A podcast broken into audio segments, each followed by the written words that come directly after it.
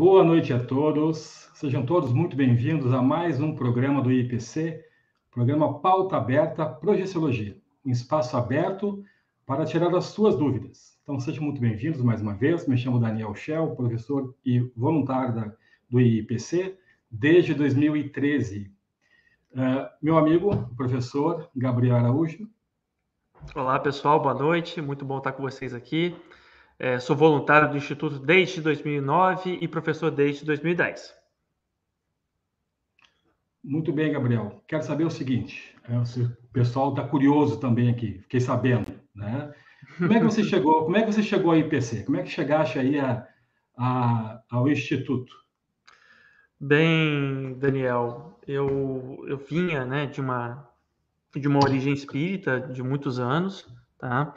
Mas eu sempre me interessei pelos processos da parafenomenologia, né, que são os processos relacionados aos fenômenos né, parapsíquicos.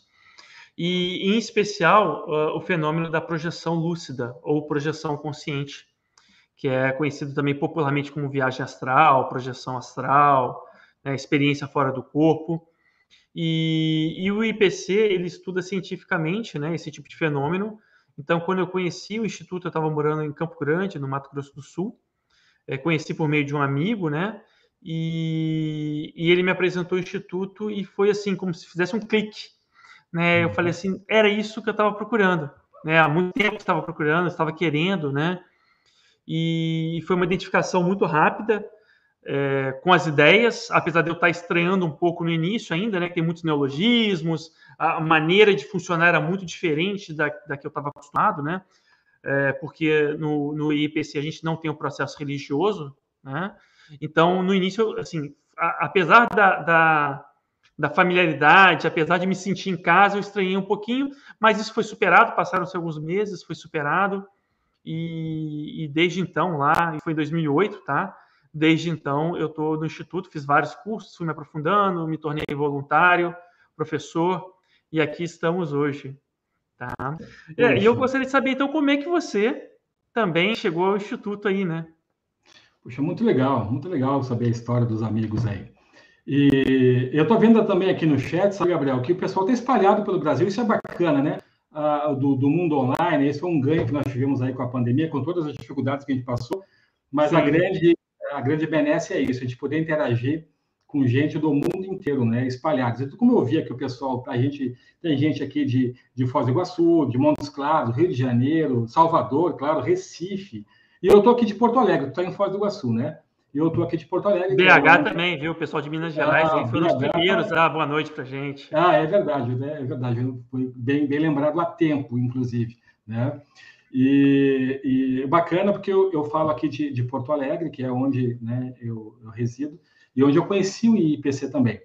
E, e, de forma, eu, ao contrário do amigo, né, eu, foi, eu fui saber de projeção depois de conhecer o IPC, porque eu, uh, e aí conhecendo também um pouco mais sobre projeção, porque, uh, e ao fazer os cursos e aprender sobre projeção, eu aí comecei a reconhecer que eu tinha na minha infância e adolescência o que se chama de catalepsia projetiva, que é aquela, aquele fenômeno, né, que, que você fica, acorda e não consegue mover os músculos, né?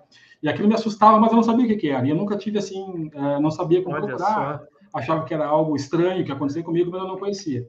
Então, assim, não foi isso que me levou, não foi a projeção que me levou a conhecer o IPC, mas foram as energias, né, que fez com que eu conhecesse o IPC.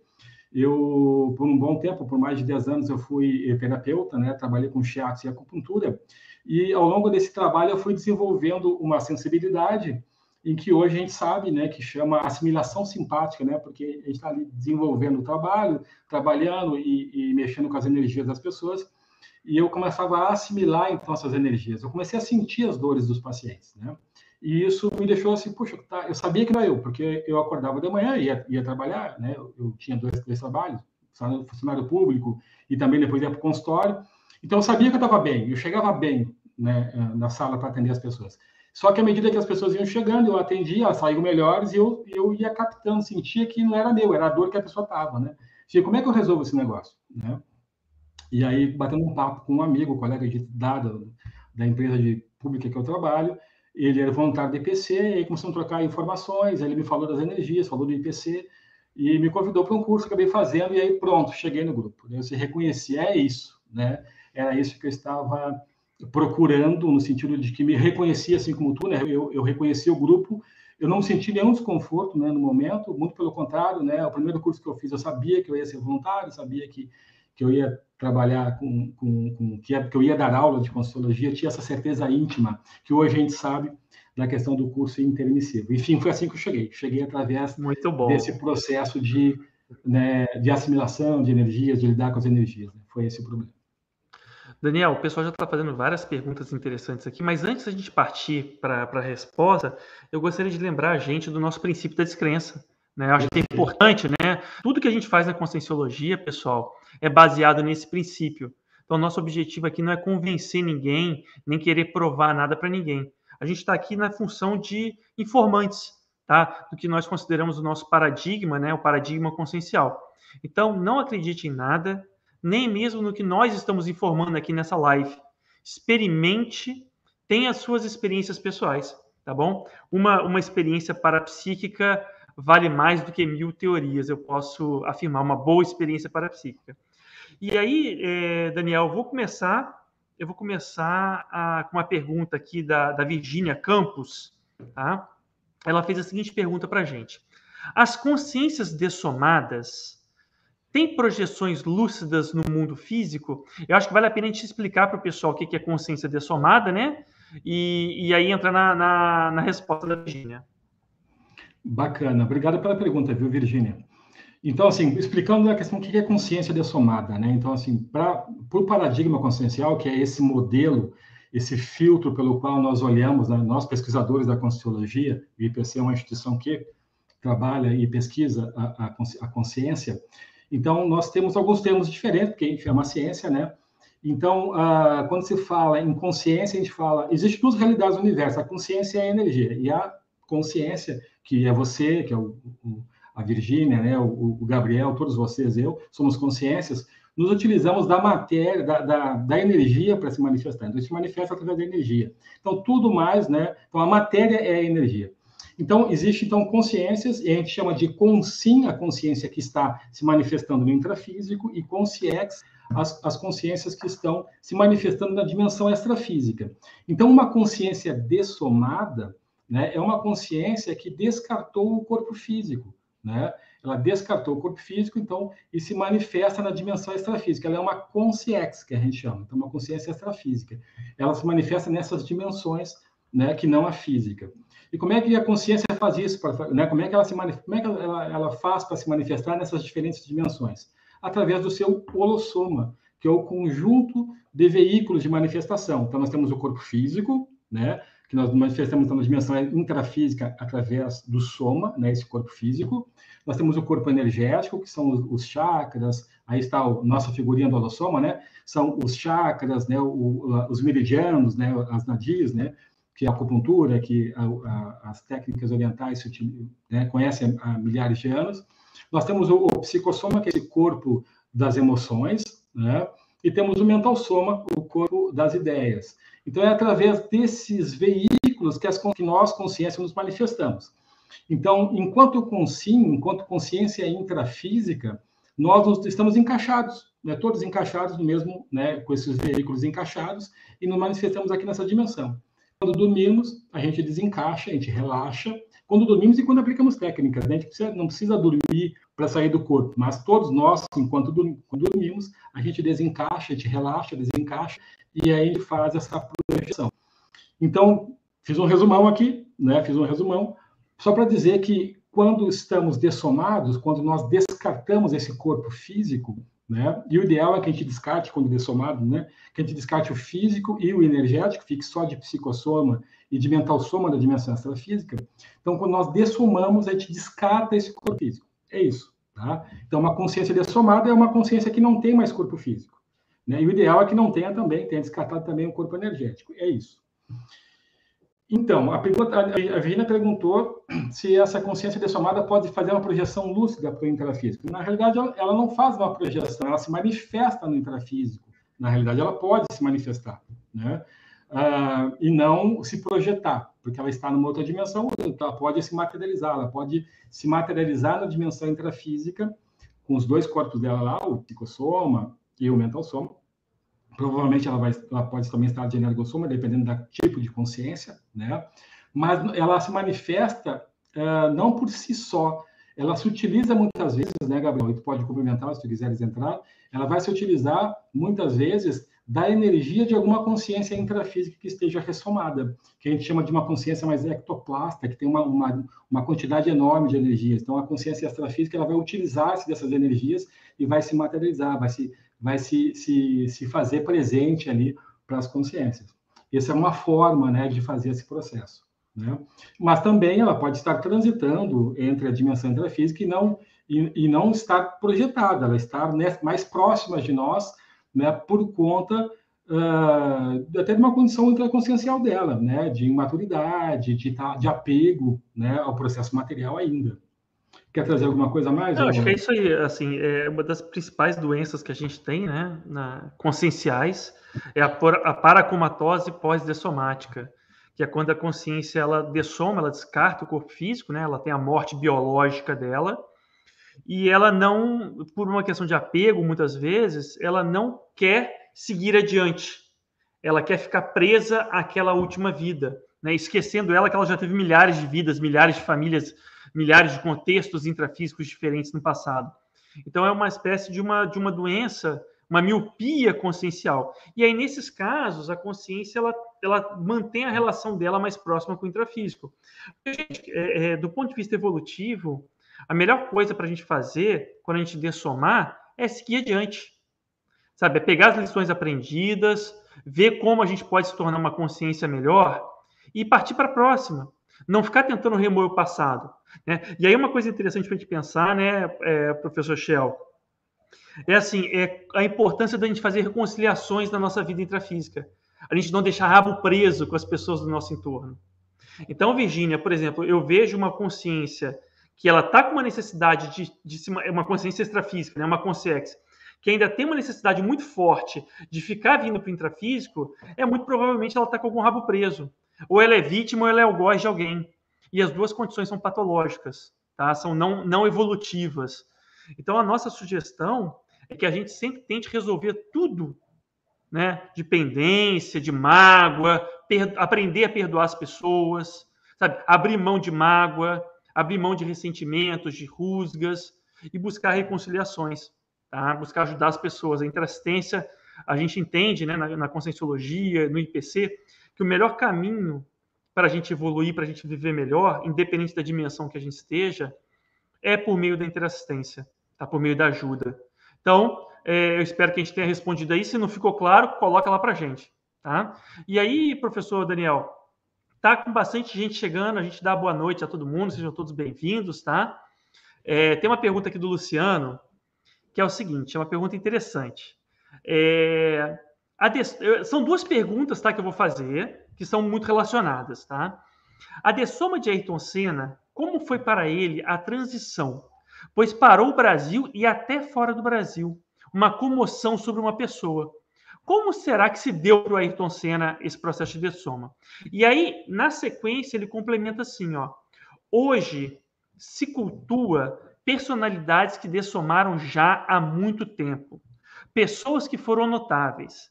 Esse culto não prejudica essa pessoa que dessomou? E aí, professor, quer começar ou eu começo? Toca aí, vamos ver. O legal, né, disso tudo, né, Gabriel, que assim tem um, a gente percebe que, como a gente fala, vai estar se formando um campo bem interessante, né? Cada programa é, é diferente, né? Se vocês acessarem aí o convite, quem não assina o nosso canal, né, é, se inscreva. Se vocês todos estão aqui, porque assinam o canal, então assim que bacana, né? Então, e assistem os programas todos, porque assim é interessante, porque cada programa é diferente, porque as pessoas que às vezes se repetem, mas o campo que se forma desse debate, por, pela, né, pelo nossos grupos, vai chegando, e as perguntas vão chegando também. Então, olha que bacana, né? Às vezes vai para um lado, vai para o outro, e para esse aqui está se formando algo bem bacana. Então, Gabriel, toca lá. Bacana, então. É, o pessoal colocou que tem uma terceira pergunta relacionada. Então, vou pedir para o pessoal botar na tela para gente aí. E a gente. Ó, e a pessoa que fica cultuando essa pessoa que foi um notável? fica idolatrando, não fica numa bolha. Bem, beleza. Obrigado aí, pessoal da produção que nos alertou sobre a, o complemento. Vamos voltar lá para a Ayrton Senna, então, primeiro, né? O que, que acontece, pessoal? É, cada processo consciencial, cada experiência, ela é muito única, tá? Então, assim, eu não sei como foi para Ayrton Senna, tá? Especificamente para ele, a gente teria que perguntar para ele, né, como é que foi esse, essa condição dele. É, porém, nesses processos de muita, muita comoção, né, é, existe um, um, processo energético muito forte que, que gira em torno da questão, né? As pessoas ficam em luto e isso sim, isso altera o que a gente chama de holopensene. É, aí se depende se for de uma região é de uma região, se for do planeta é do planeta, de, uma, de um determinado grupo de pessoas. Tá? A pessoa dessomada, é, dependendo da, do mérito dela, dependendo do contexto dela, dependendo do grupo dela, de como ocorreu a dessoma, ela pode ter uma dessoma mais tranquila ou uma dessoma mais traumática. Tá? Em se tratando de um acidente e de uma pessoa mais jovem, isso há uma tendência a ser mais traumático. Né? A gente entende que isso é um acidente de percurso. Né? A gente entende que o Ayrton Senna não estava programado na vida dele para ele dessomar tão cedo, por hipótese, tá, pessoal? Isso é apenas uma hipótese. Eu não consigo afirmar isso categoricamente, porque eu não sei é, os bastidores da história. Tá? Mas, de qualquer forma, assim, o que ele deixou de legado para as corridas automobilísticas é mais segurança, tá? Agora, pare e pensa sobre a perspectiva do exemplarismo. Quantas pessoas também não dessomaram por conta do Ayrton Senna? Será que ser piloto de Fórmula 1 é um bom negócio evolutivamente? Você compreende? Porque, por exemplo, as pessoas que às vezes incentivam os outros a correr de carro, a usar adrenalina para dirigir, ela está fazendo, na verdade, um grande desserviço para a humanidade. Mesmo ser uma coisa nacional, né, um orgulho nacional, sob a perspectiva da ficha evolutiva, sabe, o Ayrton Senna ele poderia estar fazendo, talvez, desenvolvendo ciência, poderia estar fazendo, pegando os trafores dele, ou seja, os atributos dele, as qualidades dele, e utilizando para outras coisas que não para fazer um processo de riscomania. Então, às vezes, evolutivamente, aquilo ali era um mau negócio para ele tá? Então, assim, especificamente para Ayrton Senna, eu não sei, mas eu fiz aqui algumas, alguns pensamentos, né? Eu, eu elaborei um pouquinho, eu expandi um pouquinho o pensamento para a gente pensar o seguinte: qual que é o nosso propósito na Terra? Sabe? É fazer uma volta mais rápida ou me tornar uma consciência melhor? Ou eu ajudar as pessoas, talvez de uma outra maneira, de uma maneira mais lúcida? Né? Então, são, são, são perspectivas que a gente pode pensar né? Até para a gente conseguir estar tá mais maduro com relação às nossas prioridades evolutivas, tá, Luciano? E aí essa questão da, da personalidade que você falou na sequência, ela vai muito alinhada a isso tudo. Por quê? Se você está cultuando uma pessoa é, que tem uma ficha positiva, que deixou um legado muito positivo, isso pode gerar boas repercussões para a pessoa. Agora, quando você, você cultua alguém que fez um desserviço para a humanidade, que mais atrapalhou com o exemplo dela do que ajudou, às vezes você está ajudando a pessoa a ficar mais na lama ainda, prejudicando mais ainda. Então, tudo vai depender. E o que eu acho que é importante a gente pensar é o seguinte: é, tudo gera vínculo energético. Então, assim, para nós que estamos no intrafísico, quanto mais a gente trabalhar interassistencialmente, mais a gente vai ser lembrado positivamente. E mais, maiores serão os nossos dividendos evolutivos após dessomarmos. Toda vez que alguém pensar na gente, vai pensar positivamente. Com SINs, né, intrafísicas e com CX.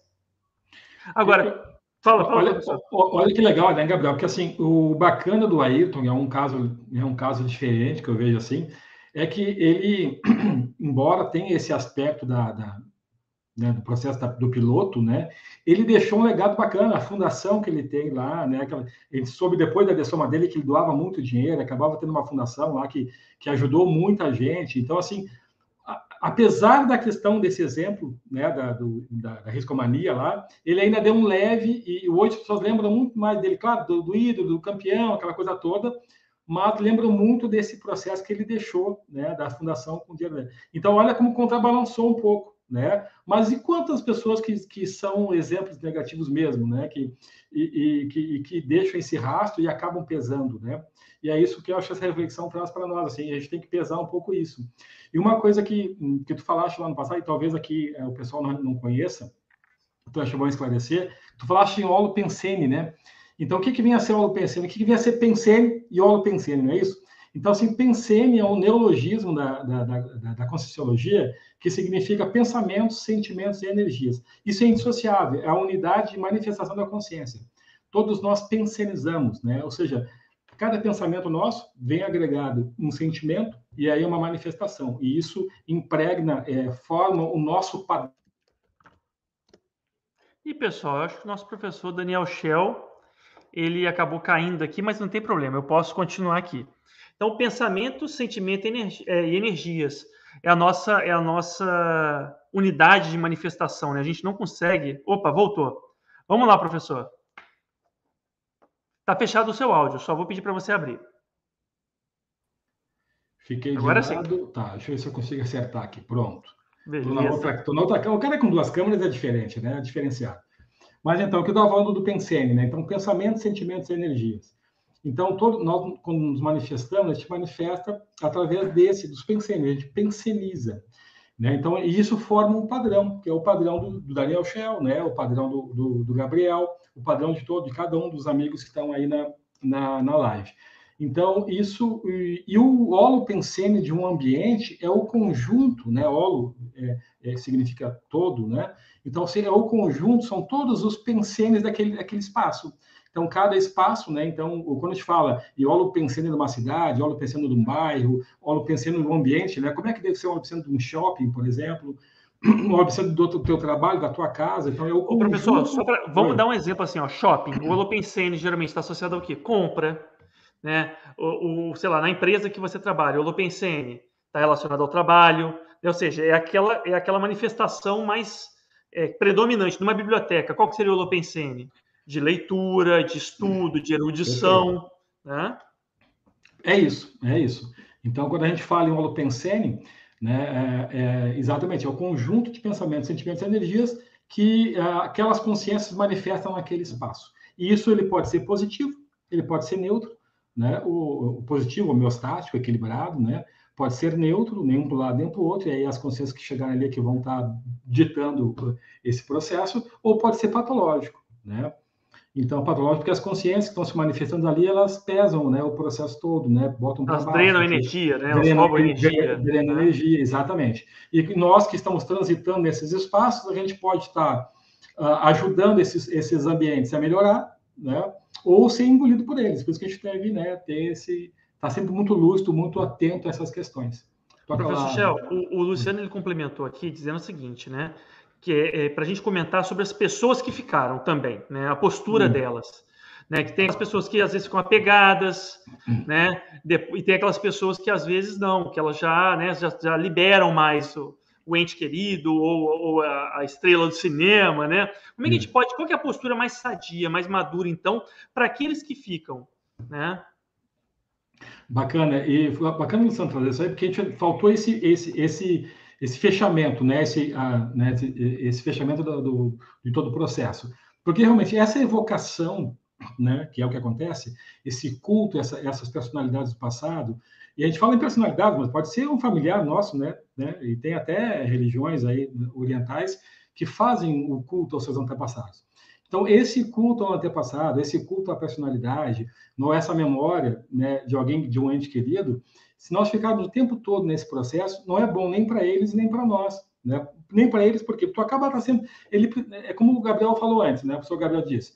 A gente tem que dessomar, né? tem que descartar esse soma e, andar no processo evolutivo, porque tanto a ressoma quanto a dessoma, ou seja, tanto o, o nós a, a, é, saímos de consciência para consim, né? E ressomarmos, renascermos e quanto à dessoma, faz parte do processo evolutivo. A gente renasce e, e a gente ressoma e dessoma uh, para evoluir. Né? Então, essa interação entre as pessoas, essa, essa troca energética, essa troca de experiências, né? E, e, isso tem, faz parte de um processo, que é o processo evolutivo. A gente está avançando. Gente, mais uma vez, princípio da descrença, não acredita em nada, não vai no nosso bico, tem as suas experiências pessoais. A gente está trazendo aqui a nossa vivência e as nossas experiências. Mais um monte de gente que experienciou, tem tratados, tem livros, mas a gente tenta vivenciar, a gente busca esse processo, né? busca a experiência. Então, assim, tudo que a gente trouxer de informações, né, passem, né, aumentem a criticidade de vocês, né, aumentem o espírito crítico, né, e busquem experienciar. Então, assim, essa, essa informação nossa é essa, assim.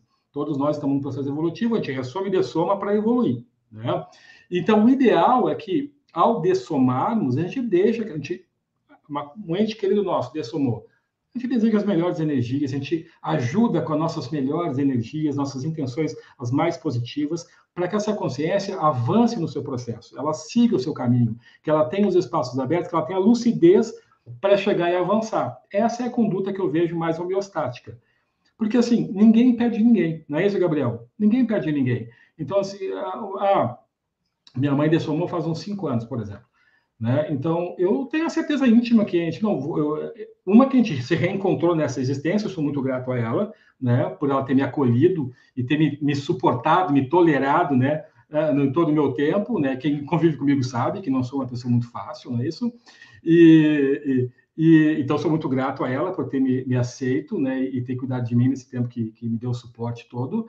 E, e, e, e agora que ela dessomou, assim, então a gente manda as melhores energias para que ela caminhe, para que ela avance, para que ela siga, que ela tenha lucidez e consiga seguir o seu processo evolutivo, né?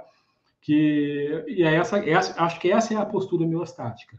E, e serve para todos, eu acho, né, Gabriel? Quer complementar?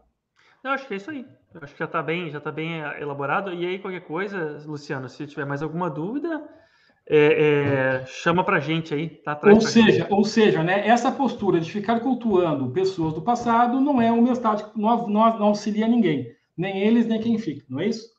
Uma coisa, é tu, uma coisa é tu admirar um pensador, admirar alguém que, que, que tenha deixado né, um, um, um legado, um legado, um legado positivo, né? Então, assim, isso é muito bacana.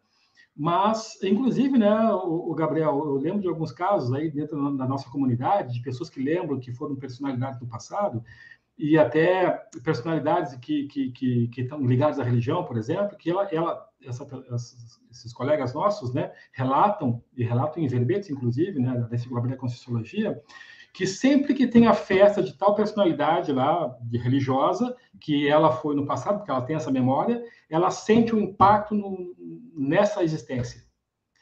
Porque ela foi aquela personalidade, ela tem uma memória, lembrança, mais uma vez, espírito crítico, né? Essa é a vivência que a pessoa teve, né? Então ela lembra e sente um impacto no seu processo. Né? Eu não, não lembro de uma personalidade que eu tenha sido no passado, mas nessa existência, sempre que. É, é, um, é um processo meu parapsíquico, né? sempre que estão falando, né, tocando, lembrando, é, comentando sobre mim, né, sobre minha personalidade hoje, eu sinto impacto. Tanto positivo quando eu tenho sinalética, né, eu tenho, eu tenho sinais em que eu identifico no meu, no meu o, o holossoma, no meu conjunto de corpos, que identifico essa, essa, esse processo. Então, se, se nessa existência a gente já sente, através do, do processo parapsíquico, esse, essa informação, tu imagina milhares de pessoas ou milhões de pessoas tendo essa evocação. Como é que não deve ser o impacto ainda mais Ainda mais se for uma evocação de caráter mais emocional. Aí piora. Piora. Né?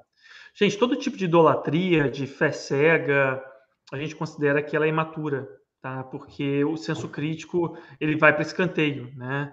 Então, assim, o nosso trabalho é, é desenvolver cada vez mais a nossa lucidez para a gente conseguir tomar melhores decisões, discernir mais, tá? E poder estarmos em mais condições de ajudar é, as demais consciências, enfim, ajudar onde a gente for, né, onde a gente for útil aí, onde for possível.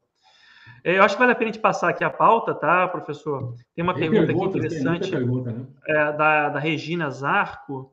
É, professores, em uma profissão eu encontrei uma consciência que estava ajudando pela segunda vez, doando energia. Por que ela voltou para ser ajudada novamente? É, quer começar, professor? Começo eu? Pode começar. Ô, Regina, é, eu que te pergunto, né? Você que vai ter que ver o que, que aconteceu aí. Porque é o seguinte, o que, que acontece? É, a gente pode falar, levantar várias hipóteses, mas é a sua autopesquisa que vai determinar isso, tá? Então, assim, é, a gente evita um processo aqui da gente é, entregar de mão beijada o conhecimento no seguinte sentido é que a sua vivência ela é muito mais rica, ela pode te ajudar muito mais do ponto de vista evolutivo. Então, por exemplo, quais são é, as hipóteses que eu posso traçar para isso? Mas são apenas hipóteses, tá? E aí você vai ter que tentar entender o que que pegou, o que está acontecendo, né? É, pode ser um processo de alguém de uma equipe extrafísica que você faz parte, e aí vocês foram ajudar um determinado contexto e aquela consciência ficou defasada, e aí você pela segunda vez está ajudando ela, Tá? Pode ser, às vezes, uma consciência assediadora tentando roubar energia sua, mas pelo que eu entendi aqui, você falou que estava ajudando ela, doando energia, então se você estava doando, ela não estava roubando. Então eu entendo que é um contexto mais positivo. Então, esse caso do assediador, a gente descarta. É, pode ser um processo de dependência, tá? E aí o interessante é a gente evitar né, virar guru ou, ou arrumar seguidor, mas pode ser simplesmente um processo de assistência pontual, está tudo certo. Às vezes você ajudou aquela consciência uma vez, ajudou uma segunda vez, dependendo do contexto em onde que ela vai estar, tá, você vai ajudar a terceira vez. Agora, o que você pode entender é assim, se começar a ficar muito recorrente, aí tem um processo de que essa consciência, ao invés de você estar tá assistindo ela por meio do, do esclarecimento, você está assistindo ela por meio da consolação. E aí você está criando uma dependência nessa consciência. Por isso que eu digo, aí você vai ter que avaliar o caso, entendeu? Cada caso é um caso. Às vezes é, é você vai ter que ajudá-la sim, por um período, tá? Mas o ideal é que a consciência ela consiga por ela mesma resolver as necessidades energéticas dela, entende?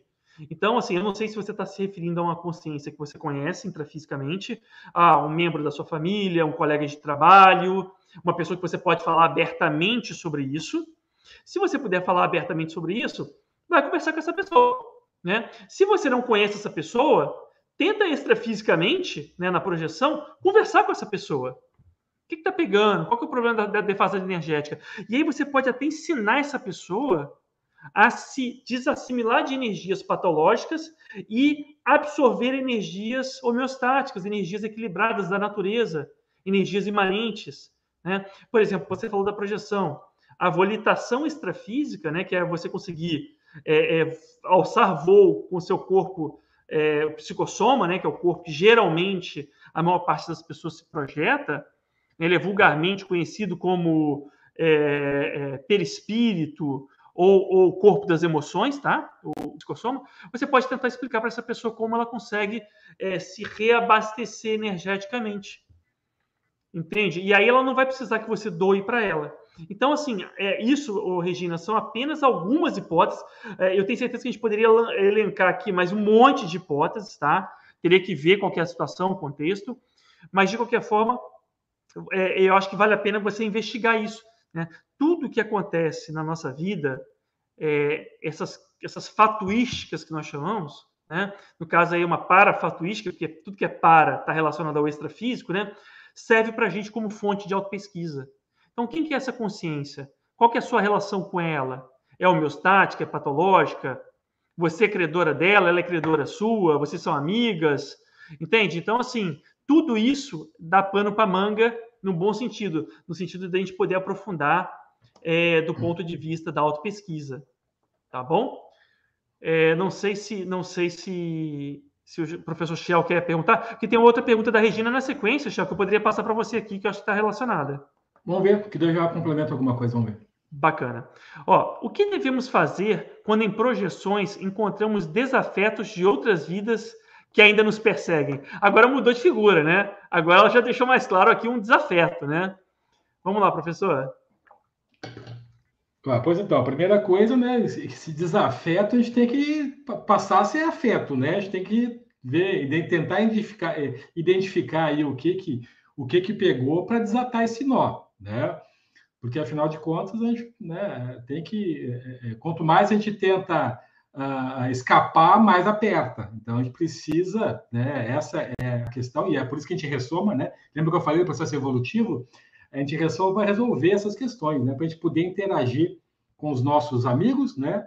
Mas também com aquelas pessoas que a gente deixou ali, né? A coisa mal parada. Uh, muitas vezes a gente fez, né? tem grupos extrafísicos aí que a gente fez muita coisa que não deve junto, né? Isso acabou que gerou interprisão, que a gente chama, né? Esses laços amarrados aí. Então, ao encontrar esses desafetos, primeira coisa, a gente tem que pegar, se fizeram alguma coisa para nós, tu consegue identificar, teve lucidez, identificou que você foi a vítima do processo e não foi a algoz, então a primeira coisa, acho que é perdoa esse povo todo, né? Já de antemão, já perdoa para poder desatar isso aí, né? Então, as melhores energias para o algoz, né? Porque, assim, há, dentro do processo evolutivo, uma alternância entre vítima e algoz.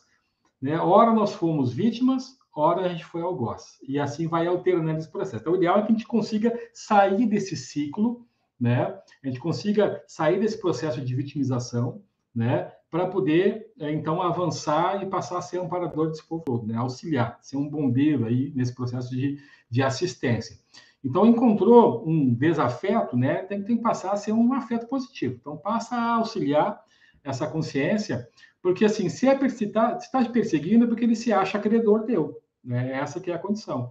Se eu encontro um desafeto, né, que está me perseguindo nessa física, ele quer cobrar de mim alguma coisa, alguma coisa que ele acha que tem direito, né? Que eu acho que eu, fiz alguma coisa para ele. Então, assim, então busque a lucidez, busque entender o que está se passando, é, é, tente é, aumentar o seu processo de, de maturidade consciencial, entender o que está se passando e joga as melhores energias para que, que as consciências uh, consigam ter clareza, consigam entender o processo, né?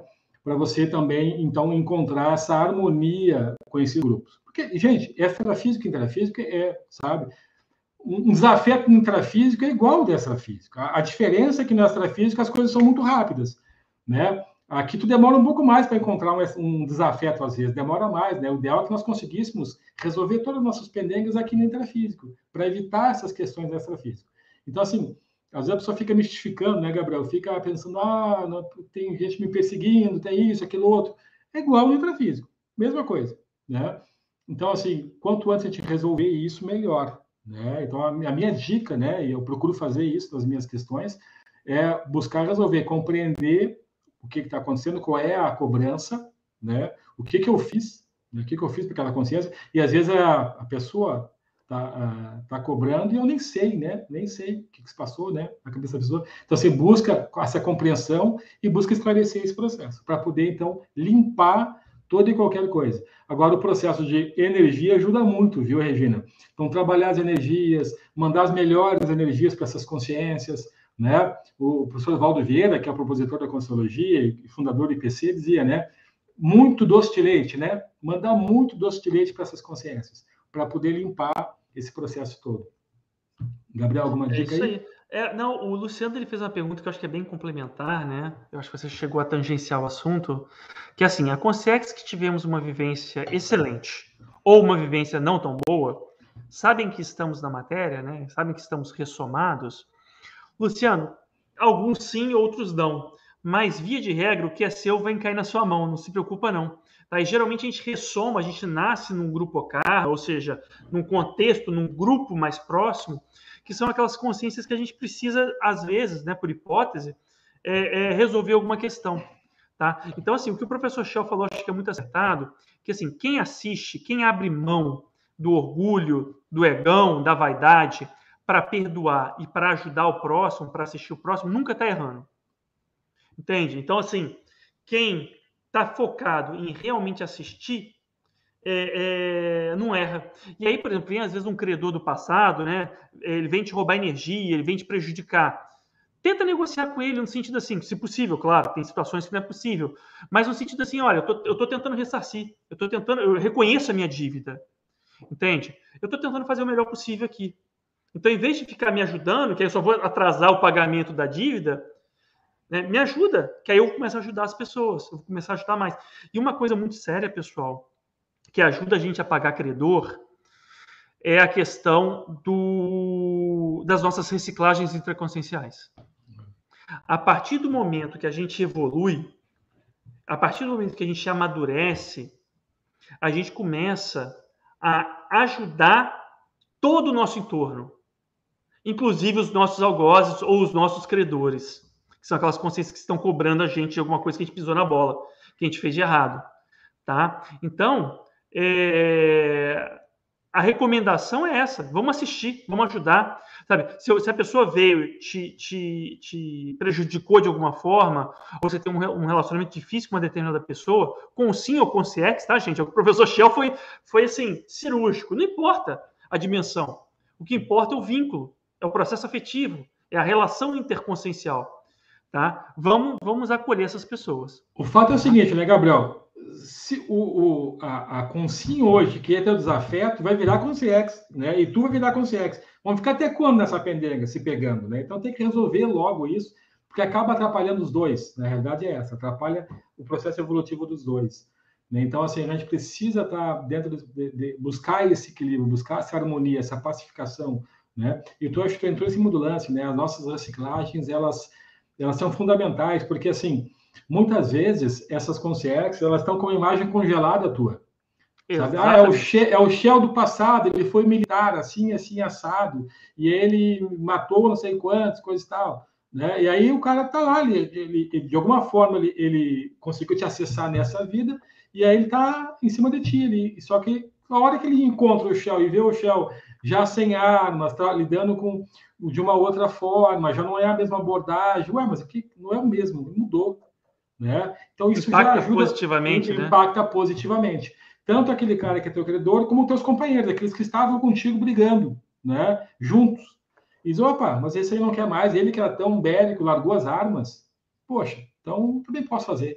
Né? Então, pelo exemplo, a gente acaba ajudando nós, né, dos nossos parceiros evolutivos. Então, o exemplo é muito bom. Excelente. Tem algumas perguntas aqui sobre vidas passadas e eu acho que vale a pena a gente comentar alguma coisa, tem ali a da Márcia, tá? É, eu terei que lembrar de todas as vidas que tive para minha evolução.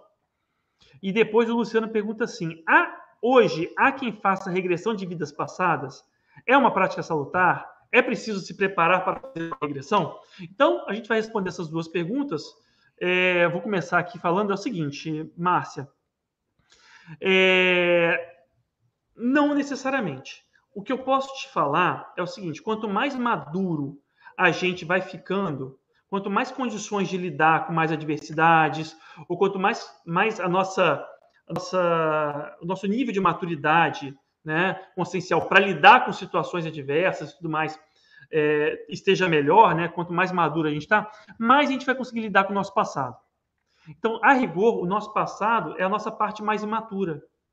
O nosso presente é a nossa parte mais madura, é a nossa manifestação mais madura. Então, você não vai ter que lembrar de todas as vidas que você teve para sua evolução, mas você lembrar de alguma questão ou outra pode ser um indicador de maturidade.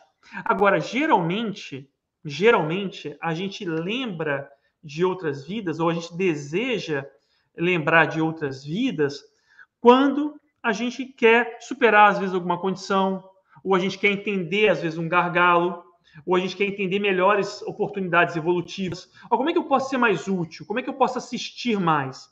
Né? E aí existe uma instituição conscienciocêntrica, ou seja, conscienciocêntrica que tem a consciência no centro, né? que pesquisa conscienciologia também, chamada Consecutivos, tá? com consecutivos no final ali. É, essa instituição, ela pesquisa exatamente o ciclo multiexistencial que é o ciclo de renascimentos e de somas, né? Que são as nossas várias vidas intrafísicas. De uma maneira lúcida, de uma maneira técnica, de uma maneira pró-evolutiva, tá? E aí, Luciano, existem retrocognições, né? Que isso aqui é o nome técnico para as regressões, que são é, é, patrocinadas por assediadores que querem te prejudicar, são as retrocognições assediadas, que forçam o nosso lado imaturo, que deixam a gente tentando né, tirar nosso tapete, e existem é, é, retrocognições positivas, salutares, que estão exatamente para ajudar a gente evolutivamente. E é essa que a gente tenta desenvolver.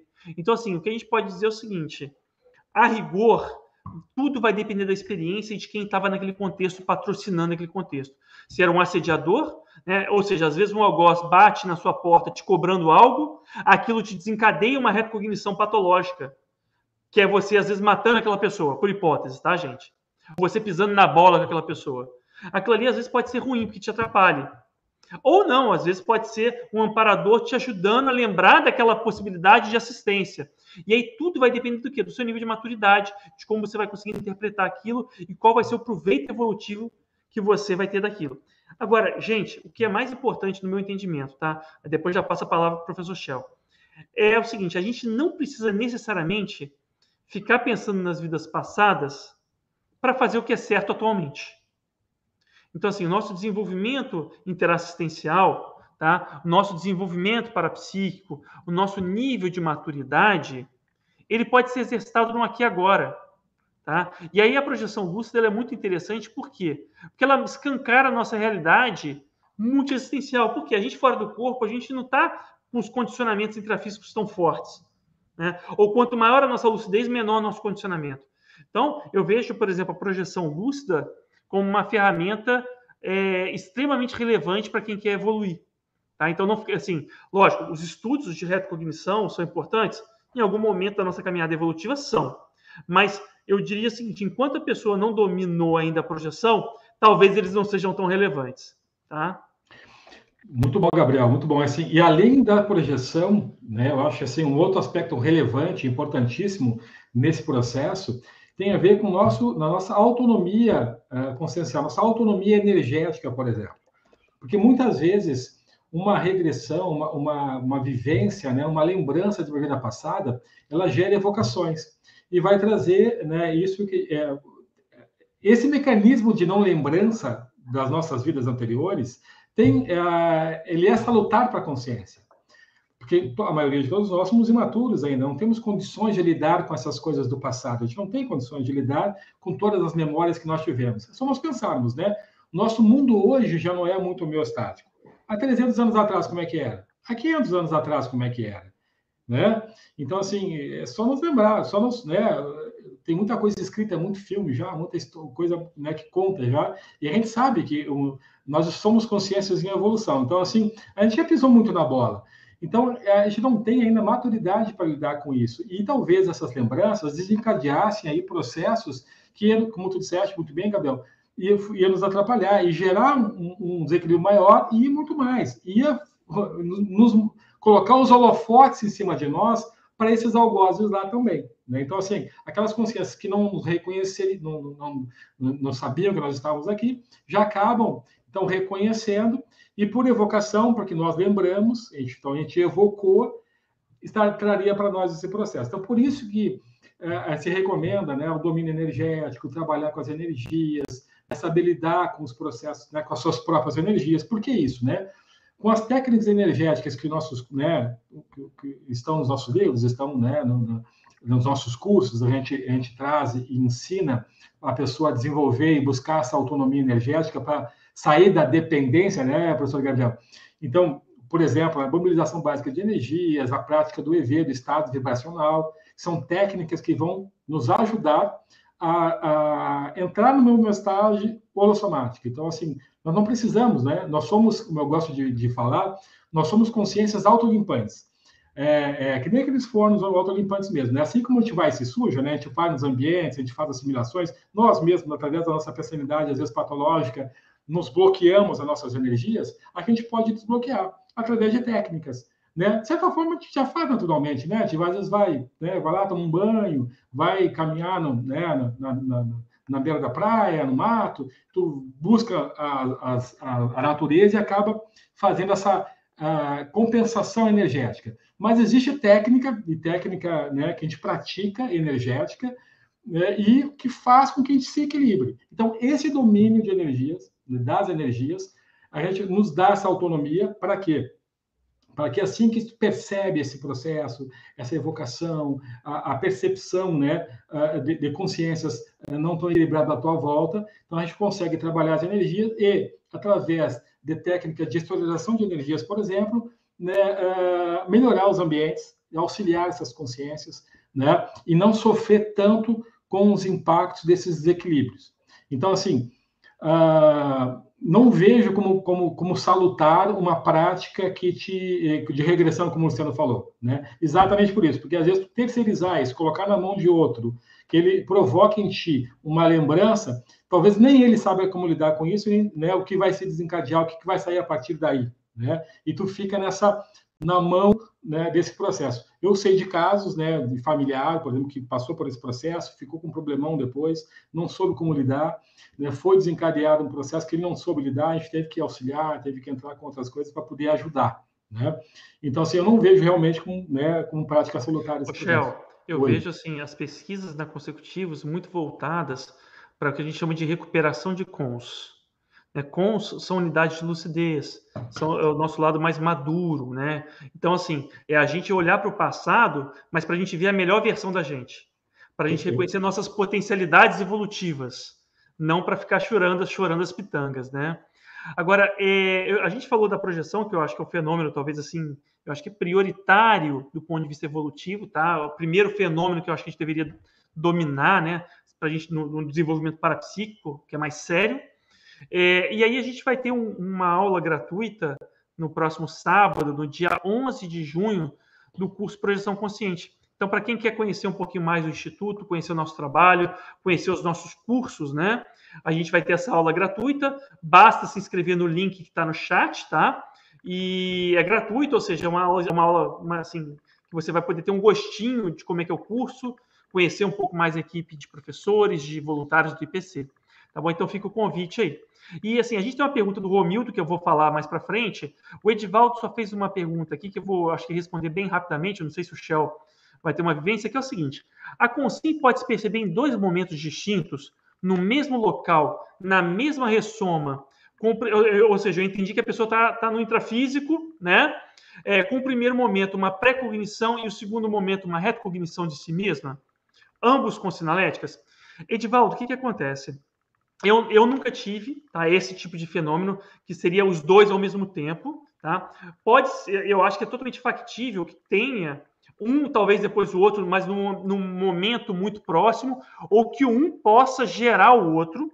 Assim, uma, uma retrocognição pode ajudar a ter uma pré-cognição, uma pré-cognição pode ajudar a ter uma retrocognição. Na literatura, eu não tive essa experiência, então não posso falar, tá? Não posso dizer que sim ou que não. E na literatura eu nunca li a respeito. Então a minha resposta é não sei. Teoricamente, pode ser possível, mas aí vai depender da questão cognitiva. Como o cérebro vai interpretar essa experiência parapsíquica. Entende? Você pode sim, você pode acessar uma energia ou uma informação do passado e uma energia e uma informação do futuro. Né? Pré-cognição, pessoal, para quem não sabe, é você ter uma visualização futura e retrocognição é você ter uma visualização passada. Tá? Então, assim, você pode entrar em contato com as duas realidades ao mesmo tempo. Agora, a questão toda é assim, você tem que ter um cérebro né, de respeito para conseguir processar as duas coisas e distinguir o que é futuro e o que é passado. E eu acho que essa é a principal é, dificuldade. É você discernir, olha, isso é passado, isso está no passado, isso é futuro, isso está no futuro. Mas possível, eu acho que é possível sim. Tá? Apesar de eu nunca ter lido na literatura e eu nunca ter tido essa experiência. Tá? Shell, se você quiser é, é, responder, eu vou pedir para você ser bem breve, que nosso tempo está acabando e ainda tem a pergunta do nosso amigo Romildo. Não, é só ia complementar que em matéria de consciência, de parapsiquismo, nossa, o que, que tem escrito, o que tem visto, o que tem percebido é gigantesco. Então, é, eu vejo plenamente factível. Eu também desconheço, eu nunca vivenciei algo assim, mas eu acho factível também. Bacana. Então, vamos lá para a pergunta do nosso amigo Romildo. É, boa noite. Queria saber se as pessoas que têm problemas mentais ou são psicopatas são consciências que estão em um nível evolutivo muito baixo ou se é algum outro fator. Eu vou, eu vou, Shell, se você me permite te parafrasear, eu vou dizer o seguinte: em se tratando de consciência, Romildo, tudo pode acontecer. Então, assim, a gente vê quem é a pessoa pelo resultado do trabalho dela. Então, o fato da pessoa ter um problema mental não impede ela de necessariamente fazer assistência, ou quer dizer que ela seja uma pessoa ruim quer dizer que naquela, nessa vida intrafísica, ela teve essa condição. Inclusive, eu posso colocar que dependendo da situação, ou talvez em todas as situações, esse problema mental, ele vem como um recurso para ela aprender alguma coisa. É uma questão para ela desenvolver algo, para ela conseguir evoluir talvez mais rápido ou melhor. Agora, quando a gente fala de psicopatia, aí a gente está falando de doença. Entende? De doença no sentido assim, consciencial.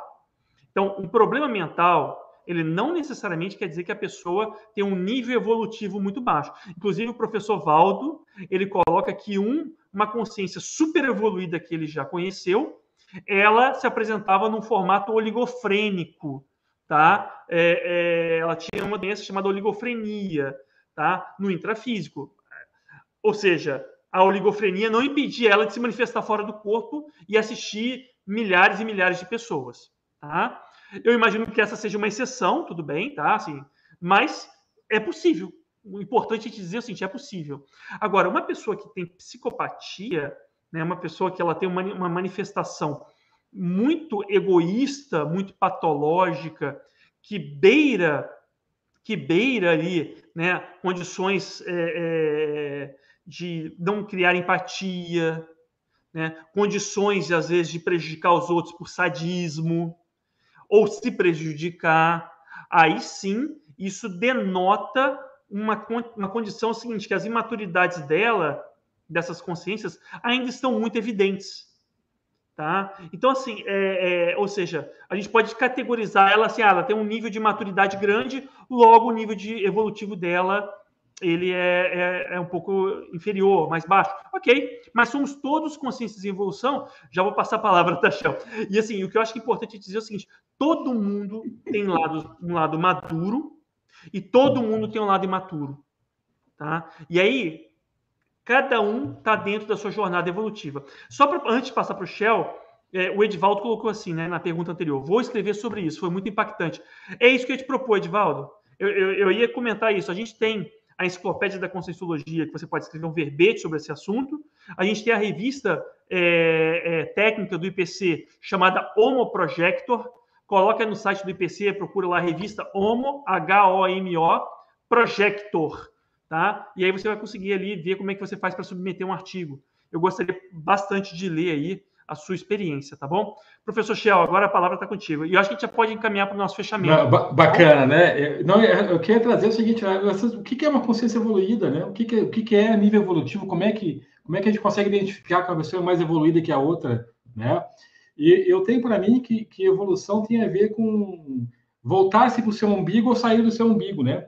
Então, assim, quanto mais eu saio do meu umbigo e me expando para fora em direção ao cosmos, as outras, as outras consciências, né? quanto mais é uma consciência voltada para o outro, mais evoluído eu sou. E quanto mais, quanto mais eu cobro, quanto mais eu me volto para mim, quanto mais eu só penso em mim, nas minhas coisas de, de forma egóica, é, é, mais, é menos evoluído, né? digamos assim, meu nível evoluído é menor. Por isso que um psicopata que não, né, que não tem empatia, que não, né, que não tem nada, não consegue olhar para o outro, só olha para si, a gente fala que tem esse processo de evolução. Então, eu acho que para identificar nível evolutivo é isso. Quanto mais os nossos. E assim, gente, só olhar os nossos atos, né? Os meus atos no dia de hoje, eles foram pró-evolutivos ou foram menos evoluídos?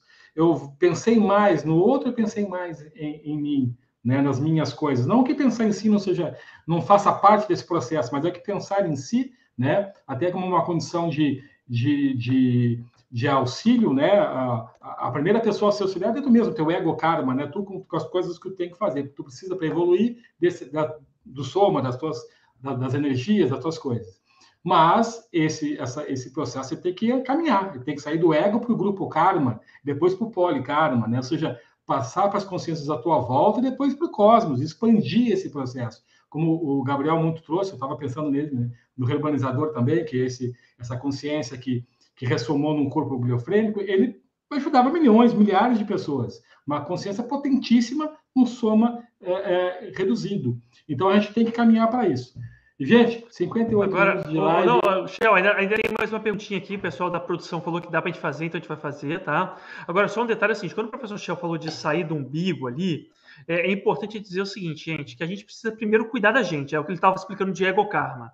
Não, assim, a gente não consegue ajudar o outro se a gente não está bem. A gente só consegue dar o que a gente tem.